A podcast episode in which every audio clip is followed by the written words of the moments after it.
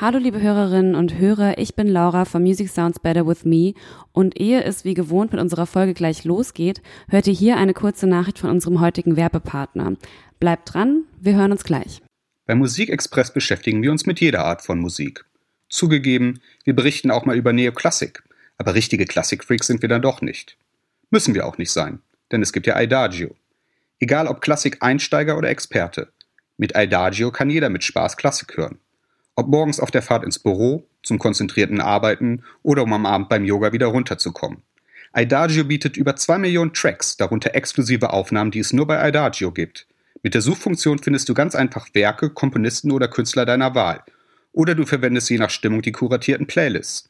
Idagio garantiert dank des FLAC-Standards eine Top-Audioqualität und bestes Klangerlebnis. Am besten du überzeugst dich selbst. Auf www.idagio.com findest du alle Informationen und kannst die Idagio-App zudem zwei Monate kostenlos testen.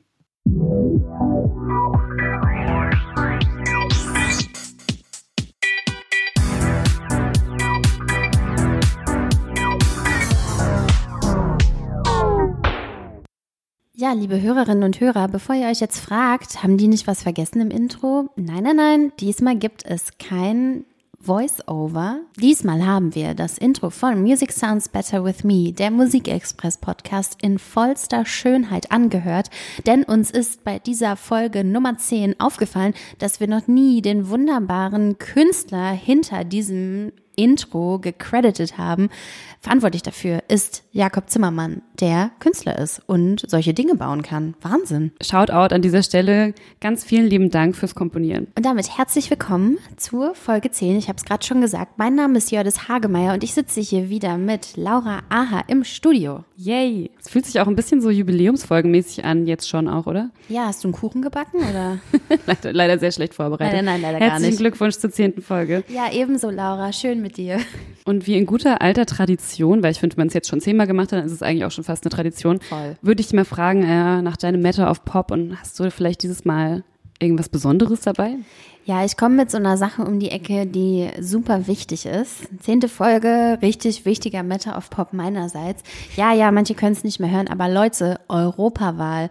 Es ist jetzt soweit. Es kommt jetzt ein bisschen darauf an, wann man unsere Folge hört. Wenn man sie noch vor dem 26.05. hört, was passieren kann, dann möchte ich Personen auffordern, zur Europawahl zu gehen. Wenn man das nach dem 26. Mai hört, ich droppe das jetzt auch ganz oft, dieses Datum, damit man ja früh aufsteht, sich den Wecker stellt und dahin geht. Sehr gut. Ähm, dann habe ich trotzdem eine wunderbare Empfehlung, denn ich plädiere ja sehr stark für ein offenes und zusammenhaltendes Europa. Ich habe deshalb eine Merchandise-Empfehlung, ja, Product Placement, aber unbezahlt, wirklich. Die Leute haben damit gar nichts zu tun, deren Produkt ich jetzt empfehle. Ich empfehle etwas. Vielleicht nicht ganz sommertauglich, aber scheiß drauf. Auch im Herbst und im kommenden Winter kann man dieses schöne Produkt noch mit stolz äh, geschwollener Brust durch Europa und die Welt tragen. Es gibt eine Initiative, die nennt sich Europe Scarf. Und das sind zwei Studenten, die sich ähm, zusammengetan haben, um einen Fanschal, wie man es so kennt aus dem Fußball oder generell so aus Sportveranstaltungen, einen Fanschal zum Thema Europe zu designen. Gibt es in verschiedenen Ausführungen. Eine besonders schöne ist auch die, die ich besitze. Ist eine, in der das Wort Europe auch noch auf Arabisch und auf Griechisch draufgepinnt ist. Also sieht wirklich sehr, sehr schön aus. Ein bisschen im Fußballschal-Manier. 20 Prozent der Einnahmen sind übrigens auch charity-wise eingeplant. Es geht an Non-Profit-Projekte. Deshalb tut man auch was Gutes und läuft ein bisschen Werbung für seinen Lieblingsverein Europa. Uhu, wow, das ist ja wirklich eine sehr gute Initiative. Da fühle ich mich jetzt schon fast ein bisschen klein mit meinem Matter of Pop. Nee, erzähl ruhig mal. Ich habe es gerade schon ein bisschen äh, angeteasert für die Hörerinnen und Hörer. Ich habe Jördis vorhin schon gesagt, ich kann sie erst jetzt verraten, weil es vereint eigentlich so Best of Jördis World. Es ist einerseits auf Instagram und andererseits ist es was für ähm, alle Interpunktions- und Syntax-Nerds über das ich mich gerade mega gefreut habe. Es geht um den Instagram-Channel, den ich euch sehr ans Herz legen möchte und der heißt Awkward Anführungszeichen. Nein, ich, es tut jetzt schon weh. Zeig's mir bitte nicht, Laura. Es ist einfach so gut, weil ich weiß nicht, ob es anderen Leuten auch so geht wie mir. Mich regt das immer wahnsinnig auf, wenn auf irgendeinem Schild vor irgendeinem Laden ein falsches Wort einfach in Anführungszeichen steht. Dieser Instagram-Channel, den es auch tatsächlich erst seit Ende März gibt, also der ist noch ganz neu. Ich hatte schon ein bisschen Angst, dass ich jetzt wieder hier so die Instagram-Oma bin, die solche Trends irgendwie so zehn Jahre später entdeckt. Aber nee, der ist wirklich noch neu. Und also es ist jetzt ein bisschen schwierig zu erklären, weil ich auch nicht diese Luft-Anführungszeichen, die ich gerade mit meinen äh, Zeigefinger und Mittelfinger mache, Ihr könnt das jetzt nicht sehen, aber im Prinzip muss man die Sachen so vorlesen. Also sie fotografieren da quasi Schilder oder irgendwelche äh, Zettel, die aufgehängt werden, in denen einfach falsche Anführungszeichen gesetzt wurden. Zum Beispiel wurde hier ein Aushang fotografiert, der wahrscheinlich in irgendeiner Musikschule hing, wo drauf steht, wir suchen für unseren Sohn, in Anführungszeichen, in Klammern dahinter, neun Jahre, einen Klavierlehrer, in Anführungszeichen. wo man sich einfach so fragt, so, okay. Ist es Sex-Content? Es klingt irgendwie komisch, wer ist der Sohn? Was ist mit diesem Klavierlehrer? So, es wirft einfach so viele Fragen auf. Was ist los mit den Leuten? Und es freut mich einfach sehr, dass irgendjemand die awkward Anführungszeichen jetzt endlich zum Internetphänomen gemacht hat, weil what is happening? Ja, also die äh, innere studierte Germanistin in mir läuft gerade amok, aber ich habe Nicht in Anführungszeichen. In, nicht in Anführungszeichen, literally. Nee, schön, toll, Laura. Muss mir gleich nochmal bitte zeigen und unter die Nase halten. Ich folge denen natürlich gleich. Packe ich auch gerne in die Show Notes, weil das darf auf jeden Fall niemand verpassen. Laura, haben wir eigentlich schon gesagt, worüber wir heute im Interviewteil reden? Nee, wir machen heute einfach mal teaserfreie Folge. Einfach kein Teaser im, äh, im Intro und auch kein Teaser vor, vor dem Matter of Pop. Gut, dann droppe ich mal, was jetzt gleich passiert. Wir sprechen in der heutigen Folge über Spotify, sozusagen Spotify Insight, wenn man so will. Wir haben es uns ein bisschen zum Anlass genommen, denn gerade ist ein Buch mit dem Titel Spotify Tear Down, Inside the Black Box of Streaming Music erschienen. Wow, das hat jetzt nur geklappt, weil ich Laura mit sehr auffordernden Augenbrauen angeguckt habe. Ähm, genau, das Telepathie eh bei uns beiden. Das ist der Titel eines Buches, das gerade Wellen schlägt. Passend dazu gibt's im aktuellen Musikexpress die Titelgeschichte, in der wir uns damit befassen, wie Spotify die Musikwelt verändert und was Streaming eigentlich für positive als auch negative Side-Effects hat. Und deshalb kommen wir mal zu unserem heutigen Gast, denn wir sind jetzt zum Glück heute nicht alleine im Studio. Wir haben äh, Friedrich zu Besuch. Hey. Friedrich ist unser aktueller Volontär bei Musikexpress. Ich habe die letzten zwei Monate glücklicherweise mit ihm in der Redaktion sitzen dürfen. Und ähm, zu Friedrichs Nachnamen muss man sagen, er ist wahrscheinlich einer der Menschen, der noch mehr nach seinem Nachnamen gefragt wird als ich. Kann es sein? Kannst du mal kurz das erklären? Ja, witzigerweise, heißt? seit ich hier bin, werde ich ständig darauf angesprochen. Also mein Nachname ist Steffes Lai. Es ist aber kein Doppelname, sondern das Lai ist nur ein Anhängsel an meinen richtigen Namen und Deswegen gerate ich regelmäßig in Erklärungsnot, wenn die Leute wissen wollen, wo das herkommt und wie sich das irgendwie zusammensetzt. Ja, und das Lai schreibt sich nach dem Bindestrich klein. Ganz wichtig. Ja. Das ist wirklich richtig absurd. Abgesehen davon waren Friedrich und ich zusammen bei Spotify im Headquarter und haben zwei Interviews geführt für unsere aktuelle Titelgeschichte Musikexpress, die sich der Frage gewidmet hat, killt, Schrägstrich, rettet Streaming die Musik.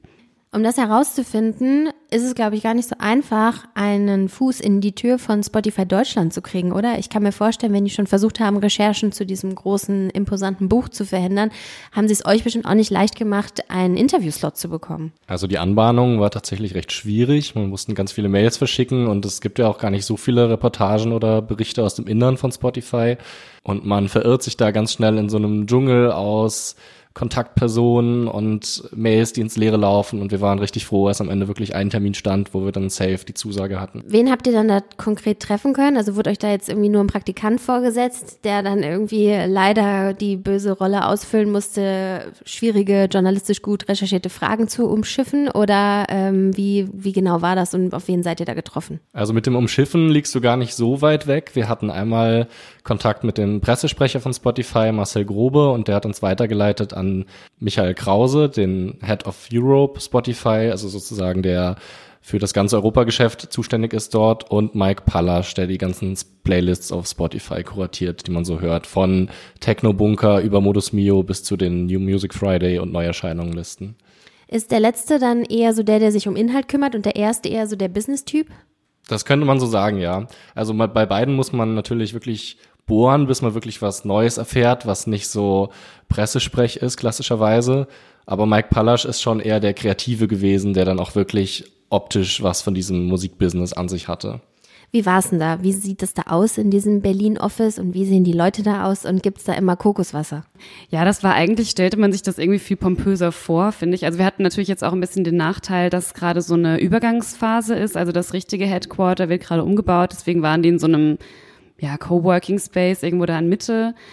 Es war, ja, es gab tatsächlich einen äh, Kühlschrank, in dem so naturtrübes Radler stand und so, so Biomate. Ähm, unten drin sah es so ein bisschen Start-up-mäßig aus, aber die Leute waren ja auch schon ein bisschen älter als so Start-up-Leute, würde ich sagen, oder?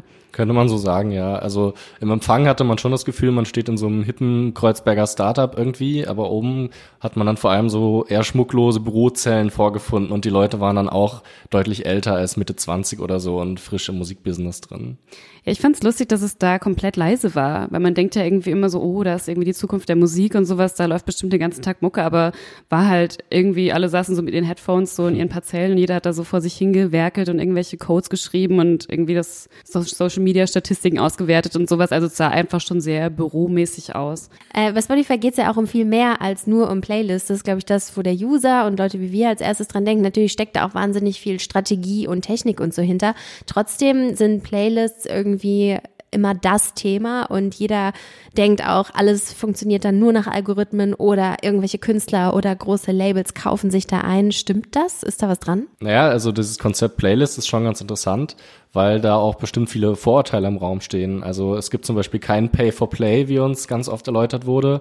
Trotzdem ist man sich als Label und als Künstler der, dem Einfluss von den Playlists einfach krass bewusst und versucht da einfach reinzukommen. Und ganz prägend war dann auch der Satz, der einmal gefallen ist, dass Playlisten eigentlich so das neue MTV sind inzwischen. Was ich total gut fand an der Sache, dass äh, Friedrich mit dabei war, als wir dahin sind. Ich glaube, Playlisten spielen in verschiedenen Genres auch ganz unterschiedliche Rollen, weil ich bin ja schon eher mehr so im elektronischen Bereich unterwegs und da habe ich das Gefühl, Gefühl, da ist halt auch sowas wie Soundcloud oder sowas, das ist halt irgendwie auch noch total wichtig.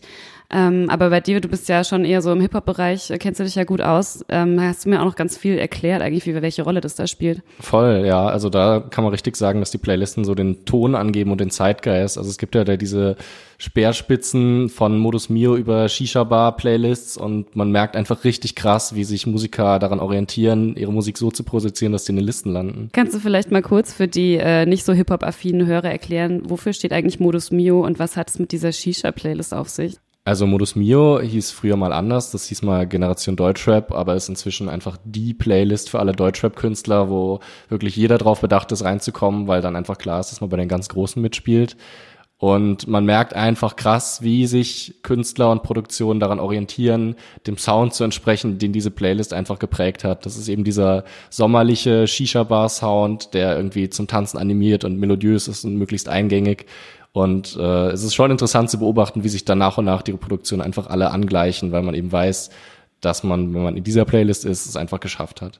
Fühlt sich für mich immer ein bisschen an wie so genetisch veränderte ähm, Musik-DNA. Ne? Also man hat auch immer Angst, dass Gemüse genetisch verändert wird und wir dann alle irgendwie was Komisches essen. Und so fühlt sich das für mich manchmal an, wenn ich darüber nachdenke, dass es Produzententeams gibt, die ganz gezielt auf Spotify hinarbeiten. Es gibt da auch diese 30-Sekunden-Regel, dass erst dann ein Stream zählt und so.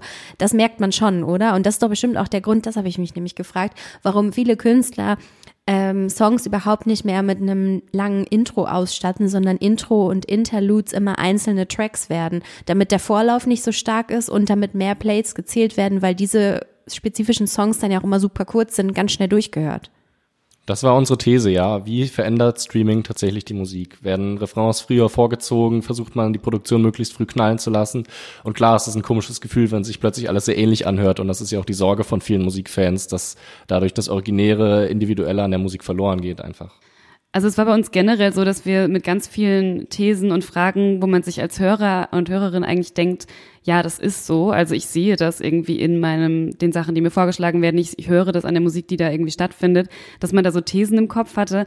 Aber natürlich haben die das jetzt, äh, unsere beiden Interviewpartner, nicht bestätigt. Also die haben das ganz klar abgestritten und gesagt, dass Spotify ja eigentlich die Musikvielfalt eher noch befördert, weil halt einfach jetzt im Gegensatz zum Beispiel zum Formatradio, das wird ja auch oft gesagt, dass Playlisten jetzt das neue Formatradio sind, da wäre ja dann nur eine Playlist von irgendwie 100 Songs, die da halt so durchgenudelt werden. Und dadurch, dass man bei Spotify halt einfach allein in Deutschland irgendwie 400 kuratierte Playlists hat, ist natürlich die Fülle an Musik, die da stattfindet, viel größer. Und noch ein Einwand war eben, dass Technik ja schon immer beeinflusst hat, wie Musik quasi entsteht. Also ob das jetzt das Radio war, wo man dann auch versucht hat, die Songs möglichst kompakt zu halten, oder eben damals die Vinyl, die dann definiert hat, wie viel Songs auf ein Album passen, weil einfach die technischen Limitierungen anders waren. Also ganz kulturpessimistisch sollte man vielleicht nicht sein, weil es schon immer so war, dass technische Entwicklungen die Musik beeinflusst haben. Ist es denn jetzt so, dass man sagen kann, die Playlist ist irgendwie das neue Albumformat? Dazu haben wir Mike Pallasch eine Frage gestellt, der eben die Playlisten kuratiert und er hat das ganz klar ausgeschlossen. Also er meinte, für ihn sind Mixtape, Playlist, Album ganz verschiedene Kurationen, die nebeneinander stehen, gleichberechtigt.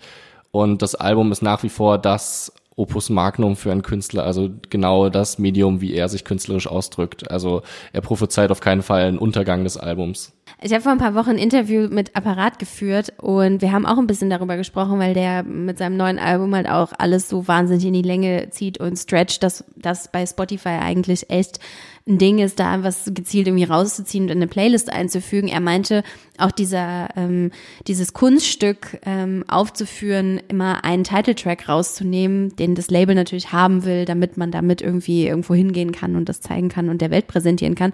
Das fiel ihm bei dem Album super super schwer, aber ähm, ich glaube, das ist auch so eine ganz klassische Entwicklung. Entweder du machst das und bist in Playlist gefeatured und so, oder du arbeitest weiterhin an einem Album als Album und dann wird es, glaube ich, echt schwierig, da immer dieses eine Stück Musik oder Kunst rauszuziehen.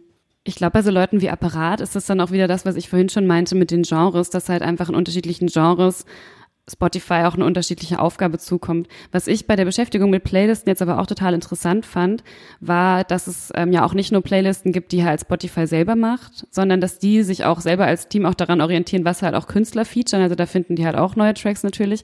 Ähm, und dass es halt eben so richtige Influencer gibt, zum Beispiel jetzt so wie Fortet, die halt, weiß ich nicht, wie viel hunderttausend Follower für ihre eigenen Playlisten haben, die sie halt selber kuratieren und dadurch halt auch den Ton setzen, was ähm, was jetzt groß wird oder was wichtig ist gerade. Das finde ich ehrlich gesagt ganz geil, weil das eine Form von Influencer-Dasein ist, die ganz wenig mit das hab ich und so sehe ich aus und so wirklich nach außen zu tun hat, sondern wirklich ganz viel mit der Musik als solches. Das finde ich ist immer was ganz Positives, weil so ein Typ wie Fortet, sorry, aber der ist der Letzte, der irgendwie jetzt so ein Insti-Star sein wollen würde, ne? Aber auf diese Weise mit so einer kuratierten Playlist kann er total seine Expertise nach außen kehren, ohne sich selbst so in den Fokus zu rücken als Person. Das finde ich eigentlich eine schöne Entwicklung.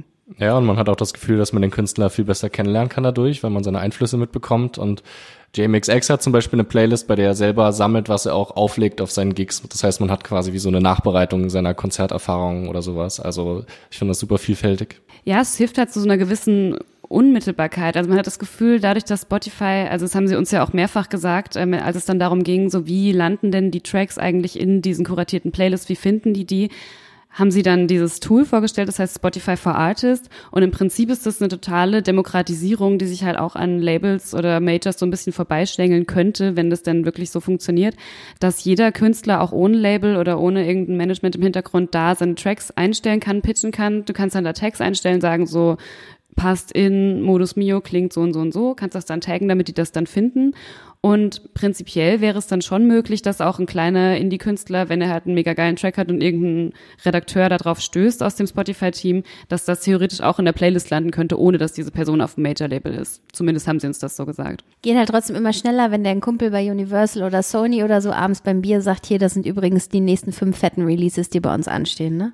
Ja, vielleicht sind auch deswegen die Playlist-Maker so ein bisschen geheim, dass die eben nicht so belagert werden eben von den ganzen Pressemenschen und von Leuten, die einfach ihre Musik einfach unterbringen wollen in den Playlists. Also was ganz interessant war, war, dass wir eigentlich nur Mike Pallasch wirklich als prominente, öffentliche, wirksame Person kennengelernt haben und der Rest von dem fünfköpfigen Team insgesamt ist eigentlich relativ anonym, einfach wahrscheinlich aus Schutz vor Spams und vielleicht auch vor den Hintermännern bestimmter Künstler. Also wenn ich da an Deutschrap denke, gibt's ja oft diese Clan-Verbindungen, wo man nicht genau weiß, zu was sind die im Zweifel bereit, um ihre Künstler zu pushen. Da frage ich mich total, wie denn so ein Bewerbungsgespräch aussieht mit Leuten, die man als Playlist-Konnoisseure ähm, einstellt. Ne? Also was musst du mitbringen? Bist du dann Musikjournalist? Glaube ich nicht. Bist du dann selber jemand, der beim Label arbeitet? Policymäßig echt schwierig. Also wer sind diese Leute? Ne? Sind das Menschen aus dem Volk oder so? Also das ist ja finde ich total interessant, wenn man das mal herausfinden könnte. Das würde mich mal interessieren. Ich bewerbe mich da mal, wenn die jemanden suchen. Ich mache mal Inside, äh, Inside Playlist äh, kuratierender Mensch. Das mache ich mal. Wir können vermitteln. Jördis, Jördis Wallraff undercover bei Spotify eingeschleust. Naja, du hattest es gerade schon mal angedeutet, Friedrich, ähm, dass Mike Pallasch, der Listenchef sozusagen, hat ja schon so einen klassischen Musik-Background. Also der war früher als A&R bei verschiedenen Major-Labels unterwegs ähm, und war auch so hobbymäßig DJ, hat er erzählt. Also man muss natürlich schon sehr musikaffin sein, um da arbeiten zu können. Neben diesen klassischen Genre-Playlists gibt's ja auch diese, ich gehe zum Yoga, ich fahre Auto, ich fahre nach Italien oder in Sommerurlaub. Solche Playlists gibt's ja auch alle, ne? Die irgendwie so anlassgebunden, wenn du an deiner Masterarbeit sitzt, hör diese Musik, damit du dich maximal konzentrieren kannst. Jetzt mal so ganz äh, spitz formuliert, könnte man ja auch jetzt vermuten, dass das heißt, Musik wird jetzt eher so ein bisschen zum ähm, Mittel zum Zweck. Passiert das gerade oder muss man sich keine Sorgen machen bei solchen Playlists? Ja, es gibt tatsächlich diese Playlists, die rein anwendungsbasiert sind, also bestimmte Doof- und Yoga-Playlists oder eine, die ich besonders interessant fand, war äh, Walk Like a Badass, die wirklich so zusammengestellt wurde, dass sich der Weg zum Späti möglichst episch anfühlt. Also einfach Musik, die dafür da ist, dass du dich besonders cool fühlst beim Laufen. Ja, die sind natürlich zum Teil auch ein bisschen albern. Also ich meine, das ist ja jetzt wirklich ein bisschen unnötig, einfach so, wenn ich einfach nur meinen Soundtrack brauche, um mich ein bisschen geiler zu fühlen auf der Straße mit meinen Kopfhörern. Ich denke, das ist auch so ein bisschen der Grund, warum sich so, äh, so Hardcore Musiknerds und Vinylliebhaber auch so ein bisschen lustig machen über Spotify und halt sagen so, oh ja, das ist ja jetzt irgendwie nur noch so Hintergrundrauschen und das hat ja eigentlich gar nichts mehr mit Musik zu tun. Ich finde, man, man ertappt sich aber auch schon so ein bisschen selber, dass man halt oft einfach so diesen Stream so ein bisschen durchlaufen lässt und dann vielleicht auch oft gar nicht weiß, äh, was war das jetzt eigentlich so. Also wir haben uns halt bei der Recherche so ein bisschen gefragt, ob Musik überhaupt noch identitätsstiftend ist. Also natürlich jetzt nicht für Leute wie uns, die sich natürlich mit Musik beschäftigen, aber so für, für das Gros der Leute, die halt früher so eben Radio gehört haben, ähm, ob der Künstler halt immer weniger eine Rolle spielt und es eigentlich immer mehr auf diesen Sound ankommt. Ja, Mike Pallasch hat dann auch direkt eingehakt und von unterschiedlichen Benutzungsszenarien gesprochen. Auch immer so ganz äh, verklausuliert in solchen Marketing-Sprech über diese Sachen. Ja, das ist halt auch irgendwie sein Job, muss man natürlich sagen. Aber er hat dann eben davon gesprochen, dass der Untergang der Musik natürlich nicht bevorsteht, sondern dass es einfach Leute gibt, die sehr funktional Musik hören wollen, die in dem Moment nicht wissen wollen, welcher Künstler gespielt wird, so wie du früher vielleicht auch einfach das Radio als Hintergrund laufen hast lassen. Aber dass Leute, die sich doch dafür interessieren, im Zweifel viel schneller an den Backing-Katalog von den Künstlern kommen und einfach mit zwei Klicks die gesamte Diskografie auf dem Bildschirm haben.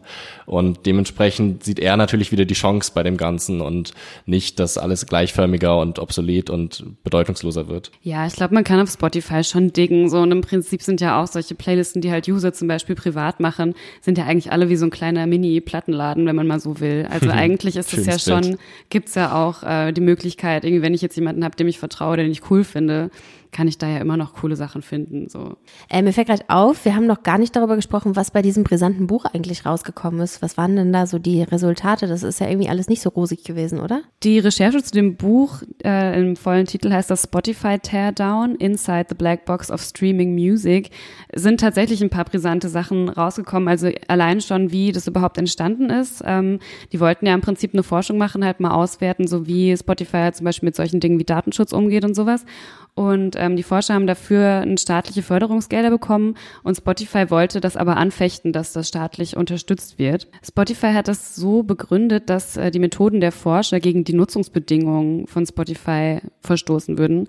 Ähm, es war aber natürlich auch ein bisschen brisant, dass das auch zur selben Zeit rauskam, äh, als das mit dem Börsengang gerade so brisant war. Also Spotify ist ja letztes Jahr an die Börse gegangen. Also das macht es halt natürlich auch schon ein bisschen äh, fragwürdig. Im Prinzip hat die Studie dann solche Dinge bestätigt, die man sich eigentlich eh die ganze Zeit schon denkt. Also wie es halt ja bei vielen Digitalkonzernen ist, sammelt Spotify ja wahnsinnig viele Daten von seinen Nutzern. Und da ähm, hat man sich natürlich auch gefragt, was passiert damit eigentlich, wenn da halt auch verschiedene Firmen zusammenarbeiten. Und haben diese ähm, Forscher halt tatsächlich rausgefunden, dass Spotify werberelevante Daten an die Server einer Firma schickt, deren Dienste auch vom amerikanischen Verteidigungsministerium genutzt werden. Kann man mal so stehen lassen. Ähm, und was ich auch einen krassen Aspekt fand, wo man gar nicht so drüber nachdenkt, man denkt ja immer so, ja, CDs ist ja voll die Umweltsünde, ist ja voll viel Plastik, dann streame ich doch lieber, das ist ja total ökologisch, weil da wird ja nichts produziert und nichts verschwendet. Aber ähm, im Prinzip hat Musik hören noch nie so viele ähm, Emissionen verursacht wie heute. Und das liegt vor allen Dingen an den Stromkosten. Habe ich mir irgendwie auch noch nie so Gedanken drüber gemacht, weil diese riesigen Serverfarmen müssen ja auch irgendwie betrieben werden. Und die Übertragung von, äh, von Daten zum Nutzer frisst halt auch wahnsinnig viel Strom. Also das ist auch so ein Aspekt, den man sich vielleicht mal überlegen sollte. Am besten sind immer noch Wohnzimmerkonzerte. Noch ein Grund mehr, sich dafür einzusetzen, äh, nachhaltige Energie zu pushen, sich für Politiker zu interessieren, die genau dieses Vorhaben versuchen umzusetzen und immer noch etwas gegen fossile Brennstoffe zu haben. Eigentlich ja nur ein Grund mehr, sich noch mehr Gedanken um den Planeten zu machen, damit man weiterhin Spotify und dann irgendwann auch mal mit gutem Gewissen konsumieren kann. Also man merkt schon, das Thema Spotify ist ganz schön kompliziert, da steckt ganz schön viel dahinter. Es ist natürlich einerseits ähm, schon so, dass es irgendwie der Musikindustrie was Gutes tut. Also die ist ja jetzt auch wirklich im letzten Jahr sogar um zehn Prozent wieder gewachsen, tatsächlich, weltweit. Aber andererseits gibt's eben halt auch Dinge, mit denen man sich kritisch auseinandersetzen sollte. Was wir gemacht haben im aktuellen Musikexpress, also die Titelgeschichte sind unterschiedliche Teile, unter anderem eben unser Interview von Friedrich und mir, aber eben auch ein Plädoyer für Vinyl, aber auch eine Zusammenfassung, wo der Streamingmarkt sich so hinentwickeln wird. Also kann man sich mal durchlesen. Und ein wunderbares Servicestück, wo wir auch Playlisten von großen Künstlern empfehlen und äh, auch ein bisschen Influencer spielen und zeigen, was es so alles gibt auf Spotify. Cool. Friedrich, vielen Dank, dass du hier warst. Bitte, bitte. So, jetzt atmen wir mal durch und befassen uns mit den Albumempfehlungen. Laura, was hast denn du diesmal mitgebracht?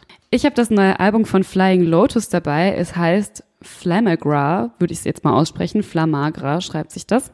Es erscheint am 24. Mai und ist ja eigentlich soundmäßig das, was man sich von so einem guten Flying Lotus Album so erhofft. Also es ist, ich sage mal so, es ist jetzt auch nicht unanstrengend. Es ist halt so diese typische Mischung aus Electronic, Jazz, Hip-Hop, IDM, Gefrickel. Ähm, und das Besondere ist, dass er auf den äh, 27 Tracks, die das Album hat, neun Gastvokalisten drauf hat.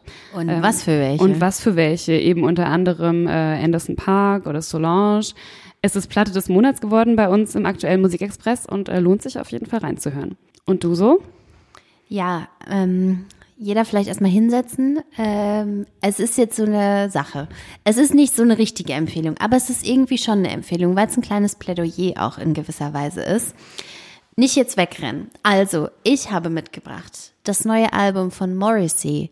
Ja, ja, ja. Wenn genau. ihr mein Gesicht sehen könntet. Ja, genau. Laura, beruhige dich. Ähm, es kommt am 24. Mai, genauso wie das Flying Lotus Album. Es heißt California Sun. Sun nicht wie die Sonne, sondern wie der Sohn, hatten wir am Anfang der Folge schon mal. Ähm, diesmal ohne Anführungszeichen, sondern tatsächlich California Sun. Es ist ein Coveralbum, das finde ich irgendwie interessant. Ich würde gar nicht sagen, dass man es unbedingt hören muss, weil es so wunderschön ist. Es ist aber total interessant zu sehen, welche Songs und welche Künstler sich Morrissey mit diesem Album zur Brust genommen hat und neu interpretiert hat. Denn ich als sehr, sehr großer Smiths-Fan freue mich natürlich auch immer wie Bolle, wenn irgendwas ein bisschen so klingt wie das, was Morrissey und Konsorten früher so fabriziert haben. Und das tut es bei diesem Album tatsächlich auch ein wenig. Morrissey covert auf diesem Album It's Over von Roy Orbison. Es ist schmachtend, eine Schmunzette der Popkultur. Es ist nicht der absolute Knaller, aber es ist doch fürchterlich interessant, ihm dabei zuzuhören.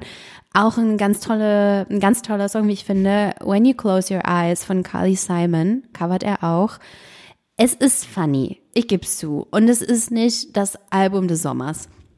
Aber wenn man das hört, denkt man sich, Hätte ich einen Wunsch frei, wünsche ich mir ein Album von Morrissey mit Alex Cameron.